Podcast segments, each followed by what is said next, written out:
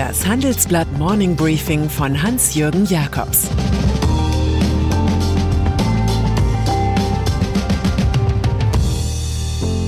Guten Morgen allerseits. Heute ist Mittwoch, der 20. November. Und das sind heute unsere Themen. Das britische TV-Duell. Die Macht der Geldwaschsalons. AKK klagt sich selbst an. Großbritannien. Es gibt Boxkämpfe, in denen sich die Akteure permanent Runde für Runde im Nahkampf verhaken. So kann man auch das erste TV-Wahlduell in Großbritannien zwischen Premier Boris Johnson und Labour-Herausforderer Jeremy Corbyn charakterisieren. In Manchester war der Regierungschef tatsächlich kurz vorher symbolträchtig mit Get Brexit Done Handschuhen in einen Boxring gestiegen. Nachher im Wahlfernsehen strapazierte er unentwegt die Frage, wie es sein Kontrahent mit dem EU-Austritt nun wirklich halten wolle. Der Oppositionsführer dagegen suggerierte, Johnson wolle als Preis für einen neuen Handelsdeal mit den USA den Gesundheitsdienst NHS zerschlagen lassen. Mit einigem Recht könnten beide Seiten den Abend als Erfolg buchen, wie unsere Korrespondentin Kerstin Leitl resümiert was ja auch ein Misserfolg wäre. Bis zur Wahl am 12. Dezember wird es noch andere Kampfberichte geben.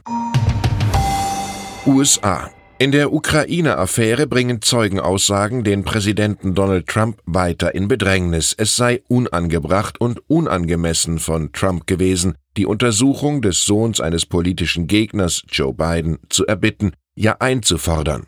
Das erklärte Alexander Windman, Ukraine-Experte im Nationalen Sicherheitsrat bei der öffentlichen Anhörung. Er habe ohne Zögern gewusst, dass er das Gespräch zu melden habe. Auch Tim Morrison, früherer Sicherheitsberater, musste zugeben, dass die plötzliche Entscheidung, Geld für die Ukraine zurückzuhalten, Druck auf die Regierung in Kiew ausüben sollte. Der Druck auf Trump wiederum wächst.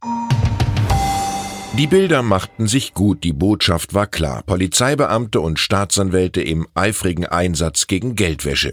Bei der gestrigen Razzia in 62 Objekten ging es um Havala-Banking und um manipulierten Goldhandel.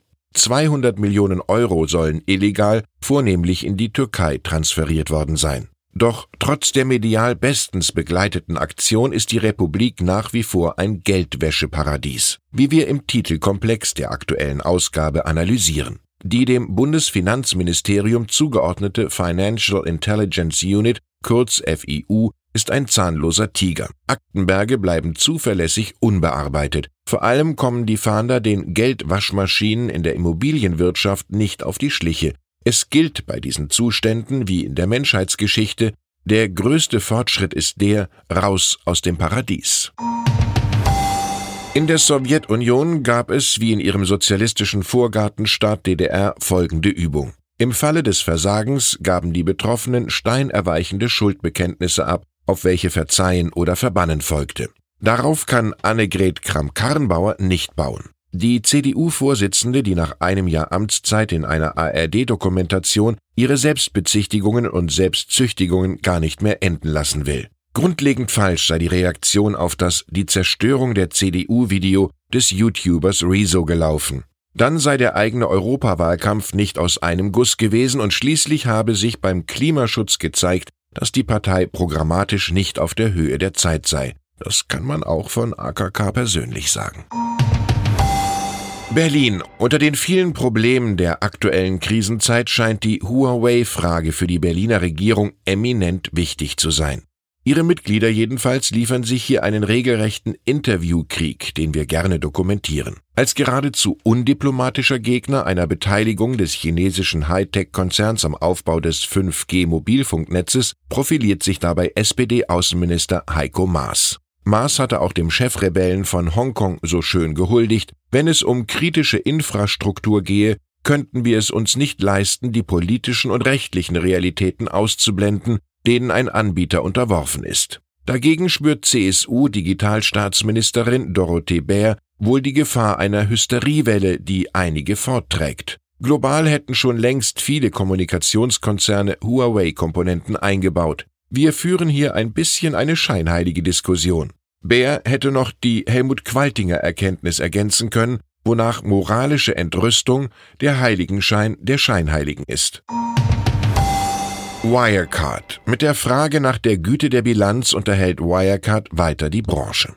Es stellt sich heraus, dass die Wirtschaftsprüfer von AY der Singapur-Tochter des Konzerns, das Testat für die Richtigkeit des Abschlusses 2017 verweigert haben. Man könne weder die Angemessenheit, Vollständigkeit und Richtigkeit feststellen, noch können wir den Umfang möglicher Anpassungen abschätzen, heißt es. Über Wirecard Singapur organisiert der DAX-Konzern, dem die Financial Times Bilanzfälschung vorwirft, die Expansion in Asien. Das Unternehmen selbst verweist auf den unbeschränkten testierten Gesamtabschluss des Konzerns, nur der zähle. Doch da fehlt ein Verweis auf Singapore Sling, die Singapur-Schlinge. Ernst Bloch wies im Übrigen bereits darauf hin, dass sich die Fälschung vom Original dadurch unterscheidet, dass sie echter aussieht.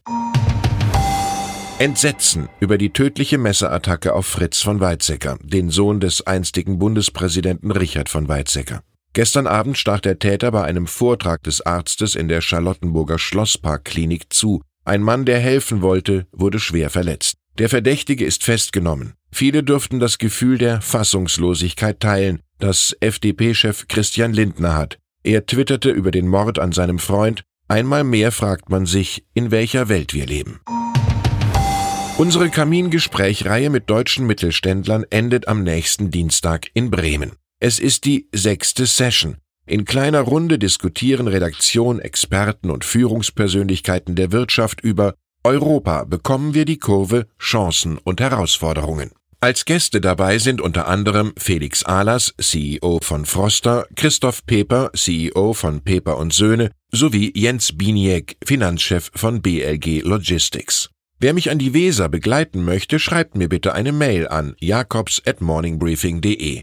Drei Karten für die exklusive Debatte konnte ich für Sie zurücklegen. Und dann ist da noch ein unbekanntes Start-up, das vom tiefe Taschenfinanzier Bill Gates unterstützt wird und das nun mit einer Weltsensation aufwartet. Heliogen ist es nach eigenen Angaben gelungen, mit Hilfe von künstlicher Intelligenz und einem Feld von Spiegeln so viel Sonnenlicht zu reflektieren, dass Hitze mit mehr als 1000 Grad Celsius entsteht. Mit einem solchen Solarofen könnte Hitze für die Produktion von Stahl, Zement oder Glas erzeugt und fossile Brennstoffe ersetzt werden. Das sei eine existenzielle Sache für Ihre Kinder, meine Kinder und unsere Enkel. Das sagte Biotech-Milliardär Patrick Soon-Chiang einem Reporter. Dem Mann gehört die Los Angeles Times und er sitzt im Heliogen-Aufsichtsrat. Ich wünsche Ihnen einen produktiven Tag mit Innovationen, die Sie nutzen können. Vielleicht fühlen Sie sich auch durch die ungewohnte Spielkunst der deutschen Fußballer 6 zu 1 gegen Nordirland inspiriert und sind guter Laune. Es grüßt Sie wie immer herzlich Hans-Jürgen Jakobs. Jetzt noch ein Hinweis in eigener Sache. Die digitale Transformation zwingt zum Umdenken. Rethinking Tax ist das Motto für Steuerabteilungen und Berater. Auf der Tax Technology Conference vom 2. bis zum 3. Dezember in Frankfurt bringen sie hochrangige Experten aus Wirtschaft und Wissenschaft auf den Status quo der Tax-Digitalisierung. Mehr Infos gibt's unter tax-tech-conference.de.